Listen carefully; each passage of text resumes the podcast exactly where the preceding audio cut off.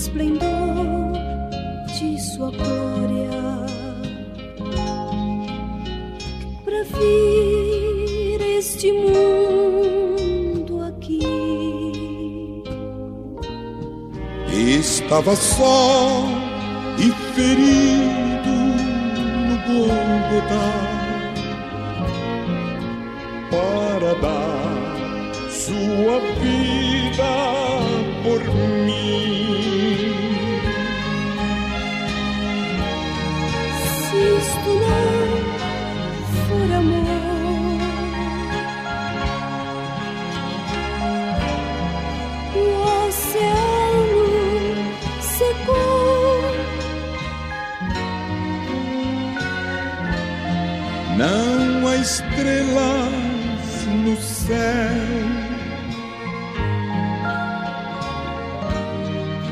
As andorinhas não voam mais. Se isto não for amor, o céu não é real.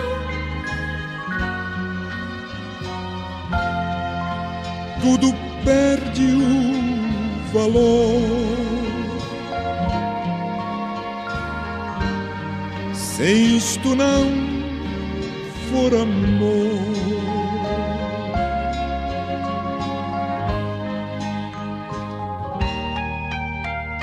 Mesmo na morte, lembrou-se do ladrão que ao seu lado estava. Com amor ternura falou-lhe ao paraíso comigo irás. Se isto não, não for amor,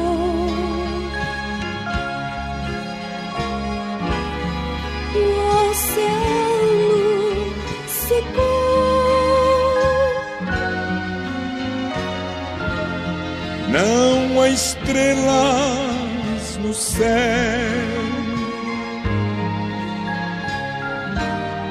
As andorinhas não voam mais. Se isto não for amor, o céu não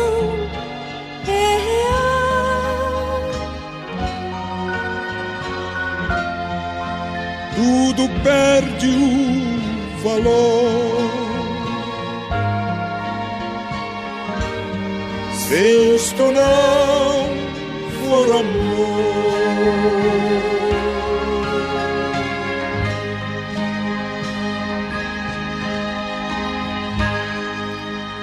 Sim, como é maravilhoso que nós muitas vezes procuramos a nossa glória, não a glória de Deus.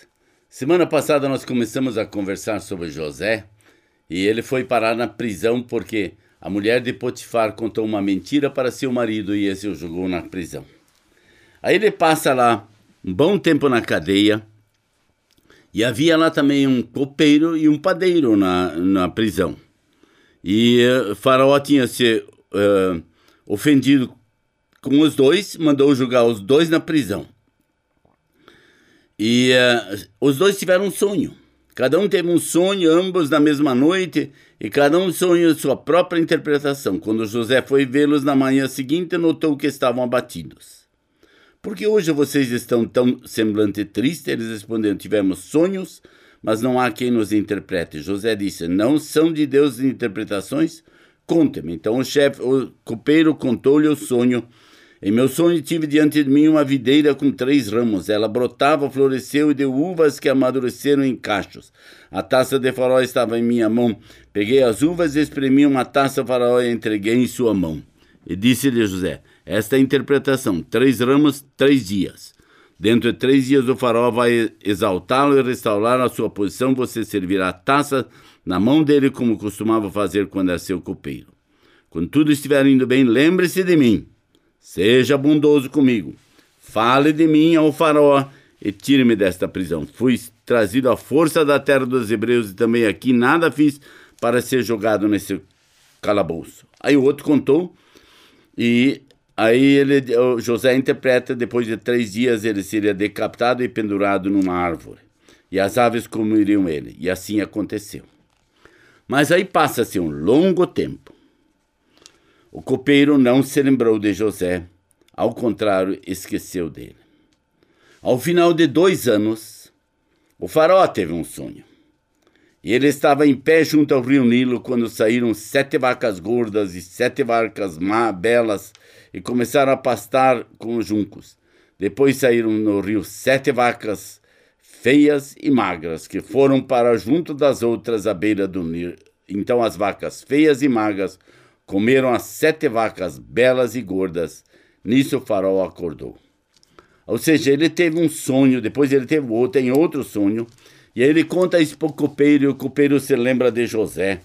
E quando ele se lembra do José, ele diz: Ó, lá tem um cara, e ele pode lhe ajudar. Ele pode lhe interpretar seu sonho. Aí Faraó manda vir José, e José interpreta esse sonho de uma forma maravilhosa.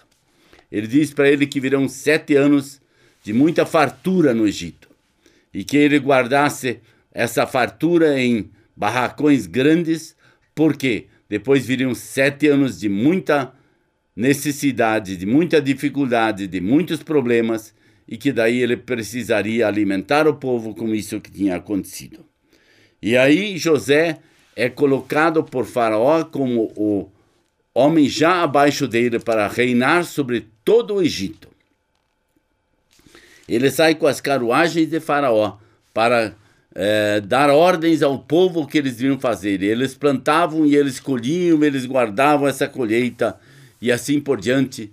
E os celeiros se encheram e os sete anos maravilhosos passaram e vieram sete anos difíceis. E depois de ter passado por algumas dificuldades, Deus também deixa vir a dificuldade lá em Canaã, onde morava o pai de José, onde parecia que eles já todos tinham esquecido que José existia e que José um dia foi seu filho porque eles tinham dito que ele estava morto. E aí Jacó dá uma ordem para seus outros dez filhos, ele segura Benjamim em casa para eles irem buscar sementes no Egito, porque ele tinha ouvido que lá tinha muita semente. E eles vão. E lá eles se encontram pela primeira vez com José. José não se dá a reconhecer para eles, mas trata eles com dureza, porque ele quer ver se eles ainda são maldosos como eles eram. E ele envia eles para casa. E no caminho eles descobrem que todo o dinheiro que eles tinham pago está dentro dos sacos de, de, de que eles tinham levado com sementes para casa para eles se almoçar. E aí eles, já, José tinha dado uma ordem: se vocês voltarem aqui, tragam seu outro irmão, senão não venham aqui. E aí passa-se um tempo, mais um tempo, e aí eles tiveram que voltar lá novamente. Eu estou resumindo a história porque eu quero levá-los a alguns acontecimentos. E passa-se a história e eles levam Benjamim. E ele novamente dá-lhes de comer e prepara para eles um jantar especial na sua casa, dá-lhes de comer. E aí ele manda que eles enchem os sacos com sementes para eles, coloquem sobre suas mulas e camelos e deixem eles partirem no saco de Benjamim. Vocês colocam a minha taça de ouro. E aí eles, os soldados perseguem eles automaticamente, isso tudo estava no plano de José. Eles prendem, eles trazem eles de volta e eles se desesperam. E aí Jacó se revela a eles e diz: Eu sou José. Meu pai ainda está vivo. Mas os seus irmãos ficaram tão pasmados diante dele que não conseguiram responder-lhe. Aqui começa um tratamento de cura na vida de José. Ele havia se chateado com seus irmãos, seus irmãos o haviam vendido, ele estava em dificuldades e agora ele finalmente se revela a seus irmãos. E manda eles para casa com as sementes e diz para eles: Trago meu pai para cá. Eu quero que meu pai venha para cá. E Jacó muda com toda a sua família para lá. E eles vão morar numa terra chamada Gozem. E uh, ali eles vivem crescendo com uma população que se torna muito grande. Aí Jacó morre, eles ele abençoa todos os filhos dele, abençoa os filhos de José, que eram Manassés e Efraim. E aí Jacó morre, José lança sobre ele e os irmãos ainda continuam duvidando da sinceridade de José. E eles permanecem ali naquela terra Antes de morrer, José disse a seus irmãos: Estou à beira da morte, mas Deus certamente virá em auxílio de vocês e os tirará desta terra, levando-os para a terra que prometeu um juramento a Abraão, Isaque e Jacó. E José fez com que os filhos de Israel lhe prestassem um juramento, dizendo: Quando Deus intervier em favor de vocês, levem meus ossos daqui. E morreu José com idade de 110 anos. Tudo tinha se cumprido. Aqueles sonhos que José teve lá atrás, eles se cumpriram. E quando Deus tem um plano para a nossa vida, não importa as circunstâncias. Deus tem um plano para a tua vida. Ele quer levar você para um objetivo. E ele vai levá-lo com toda certeza e toda segurança. Nós só precisamos deixar Deus agir em nossa vida. Quantas vezes Deus tentou fazer mudanças na sua vida e na minha vida. E quantas vezes nós dizemos, não, eu não vou fazer isso. Mas nós perguntamos para Deus, é você que está querendo fazer isso conosco? Se Deus quer fazer conosco, quem somos nós para dizer não? Aqui na GasJB nós foi fechada a emissora em Quito, no Equador, e hoje nós não transmitimos mais por ondas curtas. Você recebe isso pela internet e nós criamos um cartão do céu. Mas quando acabou a, internet, a, a, a transmissão de Quito, nós também ficamos assim meio chateadinho. E nós perguntamos para Deus, o que você quer que nós façamos? Criamos o cartão de memória. Esse cartão de memória tem sido distribuído aos milhares pelo Brasil gratuitamente. E milhares e milhares de pessoas hoje podem ouvir o Evangelho através do seu celular, através da sua televisão, através do seu computador, de outros aparelhos, onde eles colocam esse pequeno cartãozinho e a mensagem chega lá. Não fique chateado quando coisas eh, não vão como você quer. Pergunte a Deus: Deus, é você que quer que seja assim? Que Deus esteja te abençoando e você possa ser um verdadeiro adorador de Deus.